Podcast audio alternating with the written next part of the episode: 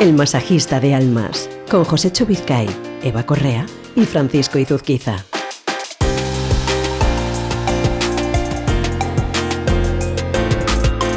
Hola a todos, ¿cómo estáis? Una semana más juntos aquí en el Masajista de Almas. Hola Eva, ¿qué tal? Hola Fran, Hola, muy bien. Josécho, ¿cómo estás? Estupendamente. Feliz, contento de estar aquí de nuevo con vosotros y esperanzado y muy alegre. Voy a describir el sitio donde estamos para que la gente se haga un poco una idea de cuál es la situación en la que grabamos estos podcasts del masajista de almas, porque yo creo que transmite mucho de lo que luego escucháis, aunque sea de forma inconsciente. Para empezar, estamos en casa de Josécho. Estamos los cuatro, porque está con nosotros Alberto Espinosa, nuestro compañero, sobre una mesa, por cierto, muy bonita, Josécho. ¿eh? Una mesa, eso sí, chirría un poco, no sé si se oye, ¿eh? Cómo se mueve. Pero Es que estamos, es muy antigua. es muy antigua. Eh, la casa de Josécho es para verla. Es un auténtico museo. Todo el mundo te lo dice. Sí, me lo dice todo el mundo. sí. Y estamos junto a la terraza, entra el sol por un ventanal muy grande y estamos como en casa. Es que estamos en casa. Pero tanto nosotros cuatro como toda la gente que nos está escuchando Sí, sí, a través de, de este podcast. Y sobre la mesa se mezclan, bueno, la mesa de sonido, el ordenador, los tres micrófonos, un montón de cables. En cuanto tiras micrófonos y auriculares, se llena todo de cables y tenemos un par de folios, tiene Josécho, Eva y yo tenemos nuestros móviles y, cómo no, en el centro, el libro del masajista de almas, que por cierto, si no lo sabéis ya, os lo recomendamos desde aquí por si queréis leer y conocer más historias de las que estamos contando en este podcast. Recupero una de las cosas que decía Eva en el capítulo anterior, que por supuesto, si no lo habéis oído, os animamos a escucharlo.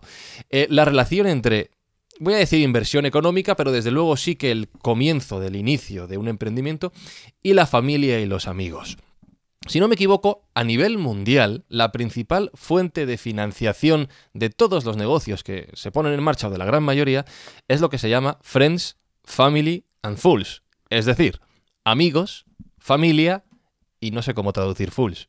No, no quiero decir tontos, pero Locos. los primos, a los que engañamos. Los primos. ¿no? Los primos. Eh, esta es la primera fuente de financiación. A la gente a la que recurrimos en primer lugar es, evidentemente, a la que tenemos más cerca. Y yo me imagino que esto, eh, mezclar vida profesional, ya no te digo si hay dinero de por medio, pero vida profesional y vida personal, aquí podemos meternos en un pequeño lío, ¿verdad? Perdón, sin duda. La verdad que cuando hablábamos en el anterior podcast de asumir riesgos, eh, cuando mm, pensamos en el riesgo, pensamos, se nos viene a la cabeza lo primero, lo material, Claro. ¿no? Asumo un riesgo y siempre pensamos en que eh, somos, asumimos que vamos a perder. Y ese perder siempre lo, lo llevamos a lo material. Cuando realmente el primer riesgo es eh, lo que podemos perder de forma afectiva. Y lo primero que tenemos en nuestro entorno afectivo es la familia. Por lo tanto, el primer riesgo que, que tenemos que asumir es que, ¿qué vamos a hacer con nuestra relación familiar cuando emprendemos? ¿Cómo los vamos a integrar en nuestra realización del sueño? Y preguntarnos si tienen hueco o no. y preguntarnos si tiene hueco o no. Porque es verdad que en el camino del emprendimiento es muy importante tener el apoyo de la familia. Ya no hablo de si creen o no creen en nuestro, en nuestro sueño, sino en, en si realmente eh, vamos a ser comprendidos, mm, vamos a tenerles ahí cuando estemos en nuestros momentos más bajos. Eh, son las primeras personas a las cuales vamos a compartir nuestra idea y vamos a tener la necesidad de, de tener su, su confianza, ¿no? Confianza. de. Confianza. De De nuevo. De nuevo. Está la palabra. Por lo tanto, cuando en este podcast estamos hablando de la familia, en nuestro, dentro de nuestro camino del emprendimiento, es fundamental saber colocarla en su lugar. Eh, te contaba antes, Josécho, fuera de micrófono. eh, voy a contar ya para, aprender, eh, para terminar de describir la situación que venimos de tomar algo antes de, grabar, para, bueno, ir preparando, calentando el ambiente.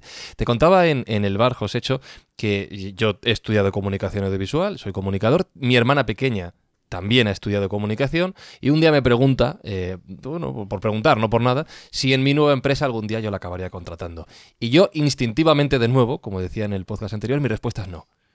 más allá de a lo mejor alguna ayuda, tal, no te contrataría. Entonces se ofende mucho. ¿De por qué? ¿Qué pasa? ¿No soy suficientemente buena? ¿No confías en mí? No, es que no quiero mezclar. Ahí está. Eres mi hermana, eres mi familia y no eres ni mi compañera de trabajo ni mi empleada. Encima, voy a ser yo tu jefe. Vamos a acabar mal. Es muy importante desligar estos dos conceptos. Pues es muy importante, pero curiosamente voy a dar unos datos que me acompañan desde hace muchísimos años. ¿no? El 75%, el 75%, entre el 70 y el 80% del tejido industrial en España son empresas familiares. Bueno. Ojo, empresas familiares. Pero voy a otro dato que es mucho más preocupante y que viene al hilo de lo que tú contabas hace un Mm. momento con tu hermana. Eh, solamente, solamente el 15% de las empresas familiares, entre el 15 y el 10, llegan a la tercera generación. ¿Y por qué? Es decir, de cada 100, de cada 100 empresas que se crean en España, emprendedores, como hablábamos hace unos programas, solamente 15 llegan a los nietos. ¿Sabéis por qué? Mucha gente piensa que es no, es que resulta que la competencia, los precios. ta-". No, no, no, no. Falso. El principal, el principal eh, problema que ocurre, o sea, la- la- el principal motivo son las desavenencias familiares. Por eso es tan importante el- el motivo que tú que, que exponemos en este capítulo de hoy, ¿no? Elegimos bien a nuestros compañeros de viaje, elegimos bien a nuestros socios, a veces eh, entendemos que ir con, de la mano de nuestros familiares es lo mejor y en muchísimas ocasiones también es así, ¿no? Pero luego sabemos relacionarnos bien con ellos. Eh, somos tolerantes, escuchamos bien, nos, nos comunicamos bien, eh, gestionamos bien los conflictos, pues, pues no. Porque si realmente solamente el 15% llega a los nietos, a la, a la- a la siguiente a la segunda generación, a la tercera generación, perdón, pues hay algo que, que ocurre, ¿no? Y lo que ocurre realmente son pues los conflictos, que eh, como luego analizaremos, efectos colaterales. ¿no? Eh, Josécho, tú te has especializado en, en mucha de tu actividad profesional como coach, en asesorar y ayudar a empresas familiares, precisamente. Además, veo que tienes un nicho bastante grande, dado que el 80%, como Sí. has dicho, de las empresas. En son España y fuera de. España, o sea que... Fíjate si hay mercado, claro. Sí. ¿Es posible en este tipo de empresas no llevarnos el trabajo a casa con todo lo que ello conlleva? Pues mira, eh, todo, todo eh, imposible is nothing, ¿no? El anuncio, ¿no? Eh, es posible no llevarse y de hecho nosotros cuando trabajamos como coaches, eh, Eva y yo y otros muchos coaches que nos están escuchando, ayudamos a que concilien mm, su vida familiar con su vida empresarial. Pero te voy a dar dos datos. Vale. Uno, el 90% de, las, de los cónyuges de las eh, empresas familiares con las que yo he trabajado, el 90% de los cónyuges, sean tanto hombres como mujeres, aunque principalmente mujeres, han pasado alguna vez por el psicólogo.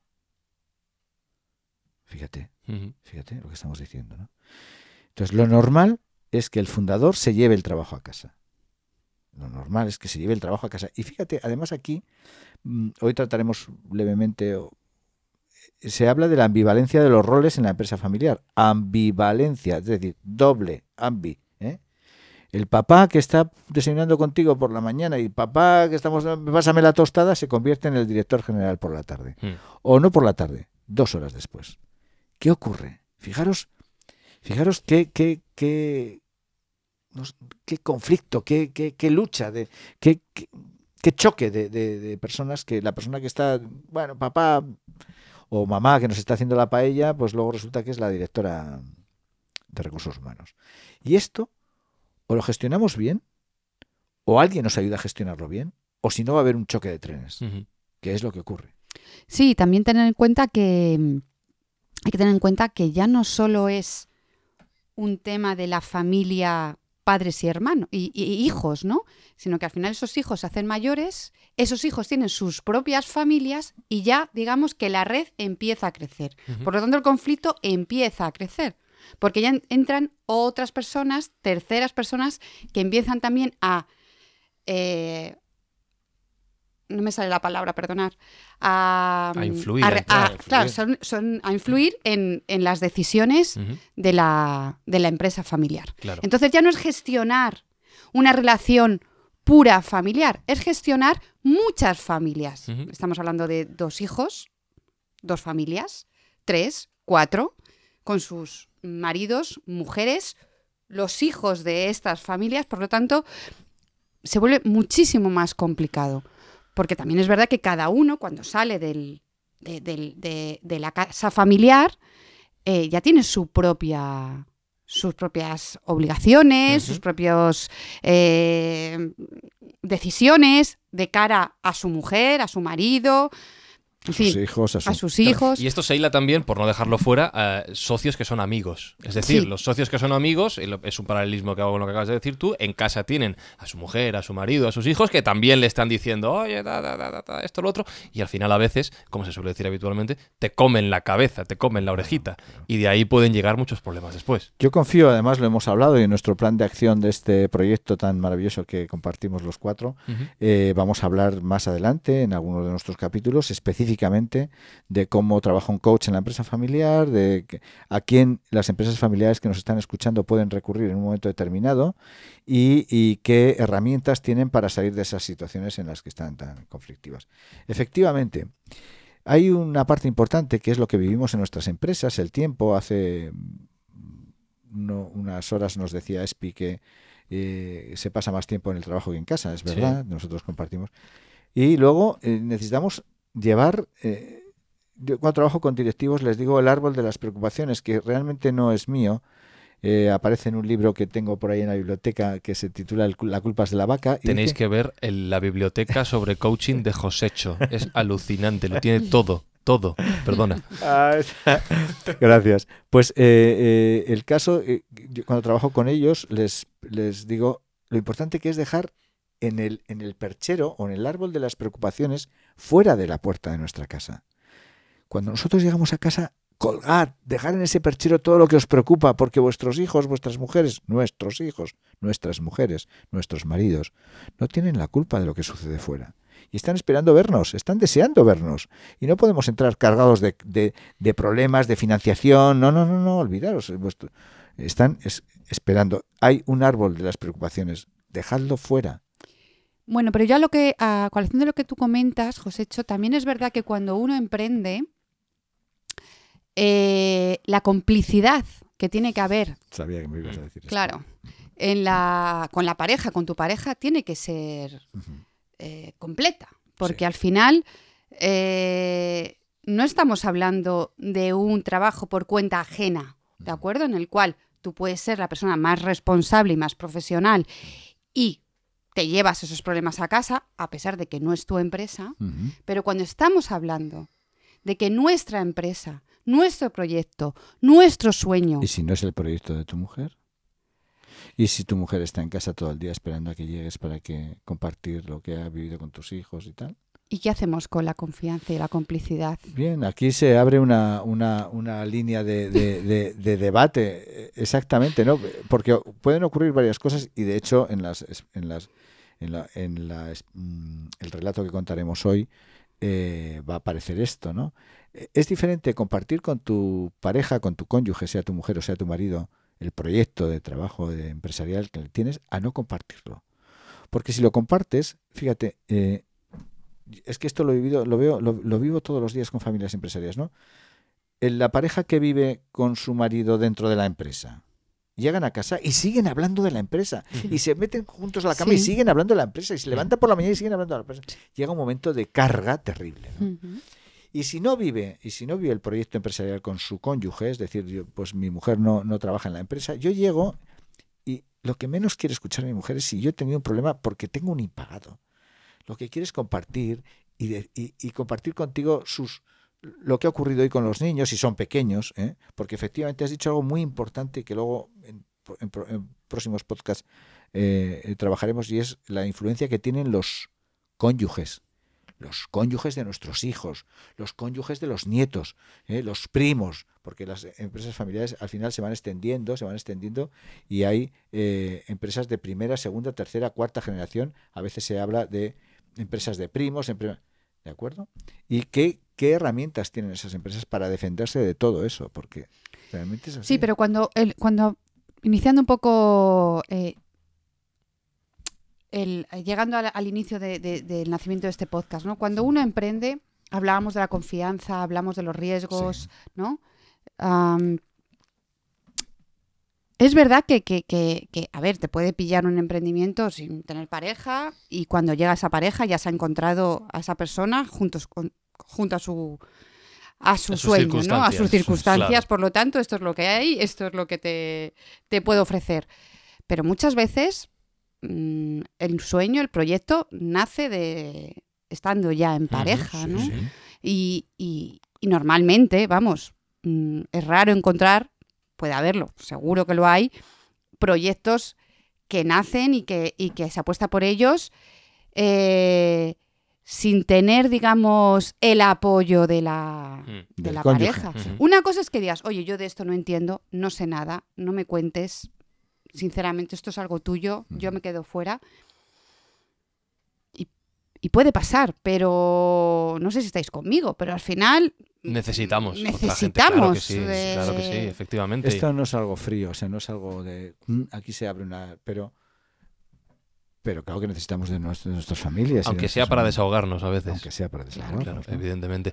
Si esto no se sabe, y creo que va a ser eh, el, el subtexto de la historia que vas a contarnos ahora, si esto no se sabe gestionar bien, evidentemente, y todos nos lo podemos imaginar, van a ocurrir una serie de problemas y una serie de consecuencias que, como digo, pues, es, es fácil eh, pensarlas a bote pronto. Si no gestionamos bien esta separación y, sobre todo, si estamos trabajando con nuestra familia, los problemas que puede acarrear todo esto.